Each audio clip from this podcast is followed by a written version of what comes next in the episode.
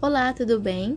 Meu nome é Maria Eduarda Rogado Reis. No momento estou cursando o primeiro ano do ensino médio técnico em edificações e estudo no Instituto Federal de Goiás, campus Uruaçu. Oi, meu nome é Isabela Maria Andrade e também estou cursando o primeiro ano do ensino médio técnico em edificações e estudo no Instituto Federal de Goiás, campus Uruaçu. Pois bem, hoje nós viemos retratar por meio desse podcast um assunto de geografia, cuja matéria escolar é ministrada pela professora Renata Cândida da Cruz. Antes de começar, queremos destacar quais são os objetivos a serem alcançados até então. Bom, ao decorrer desse podcast, vamos tentar passar por completo o tema sobre os três tipos de rochas existentes no planeta Terra, comentando sobre o ciclo que elas realizam entre si e também queremos agregar conteúdo do nosso próprio livro didático, além de usufruir recursos e falas de terceiros, mas sempre realizando o processo de autoria. Como vimos, o próprio capítulo do nosso livro didático aborda a questão de relevo, o qual nos leva a compreender a constituição da crosta terrestre. Basicamente, o que vamos fazer é demonstrar parcialmente o estudo da litosfera e suas transformações entre si.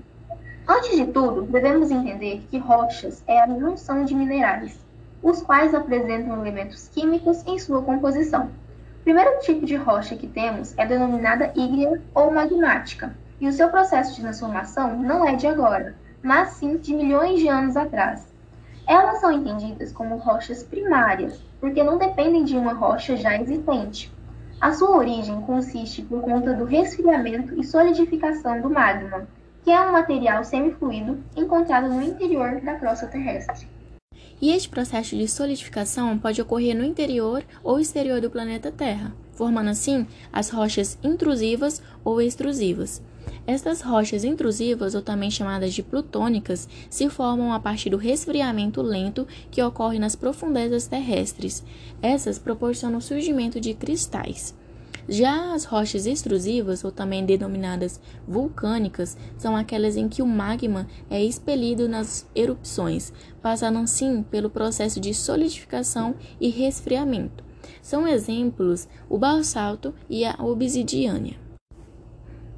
Agora iremos falar sobre as rochas sedimentares.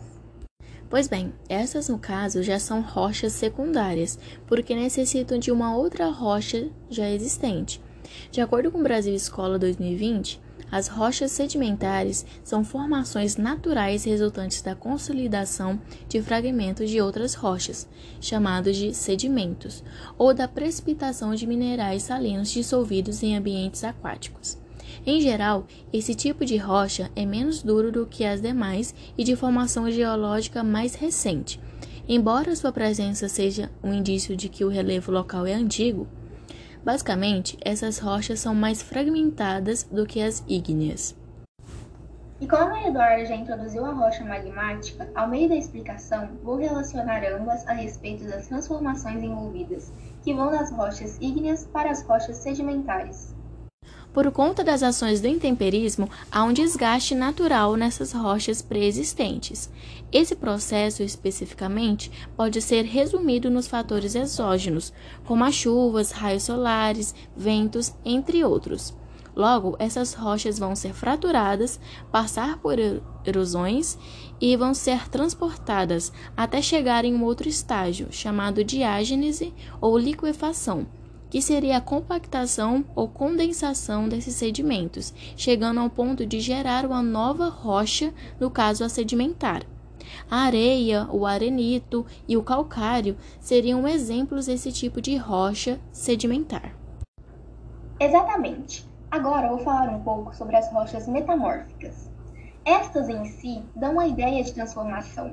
Elas também são rochas secundárias, porque até então adquirem outras estruturas após mudanças causadas por dois fatores principais, que são a temperatura e a pressão.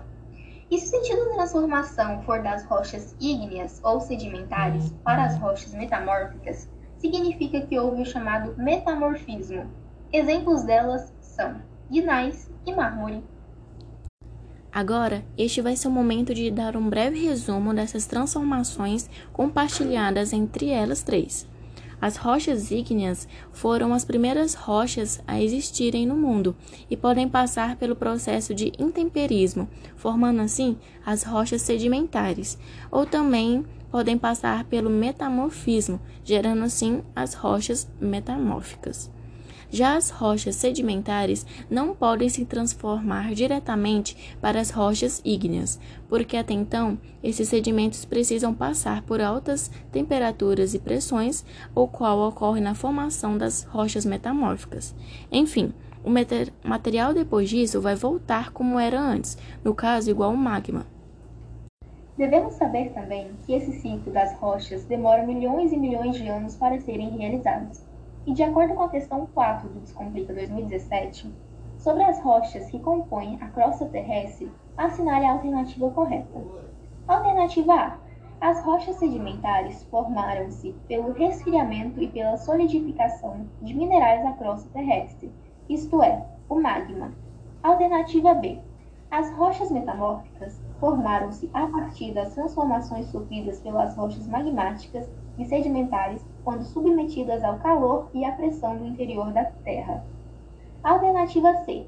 As rochas magmáticas formaram-se a partir da compactação de sedimentos de outras rochas. Alternativa D. O arenito e o calcário são exemplos de rochas metamórficas. E alternativa E. O gneiss e o mármore são exemplos de rochas sedimentares. Logo, a resposta vai ser a letra B, porque, como vimos, as rochas metamórficas derivam de outro tipo de rocha, nesse caso de uma rocha ígnea, a qual ainda precisou passar por um processo de metamorfismo. Este é simbolizado pela temperatura e pressão que ocorrem no interior da Terra.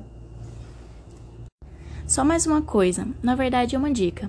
Para essas pessoas que estão estudando na área da engenharia, o conhecimento deste tema abordado apresenta uma grande relevância para a questão dos conhecimentos básicos de construção civil. Então, é melhor ficar ligado, viu? Mas por isso é só, pessoal. Esperamos que tenhamos deixado claro as explicações a respeito desse conteúdo. Isso mesmo que a Duda disse. Mas até então é só isso mesmo. Esperamos que tenham gostado. Tchau! Tchau!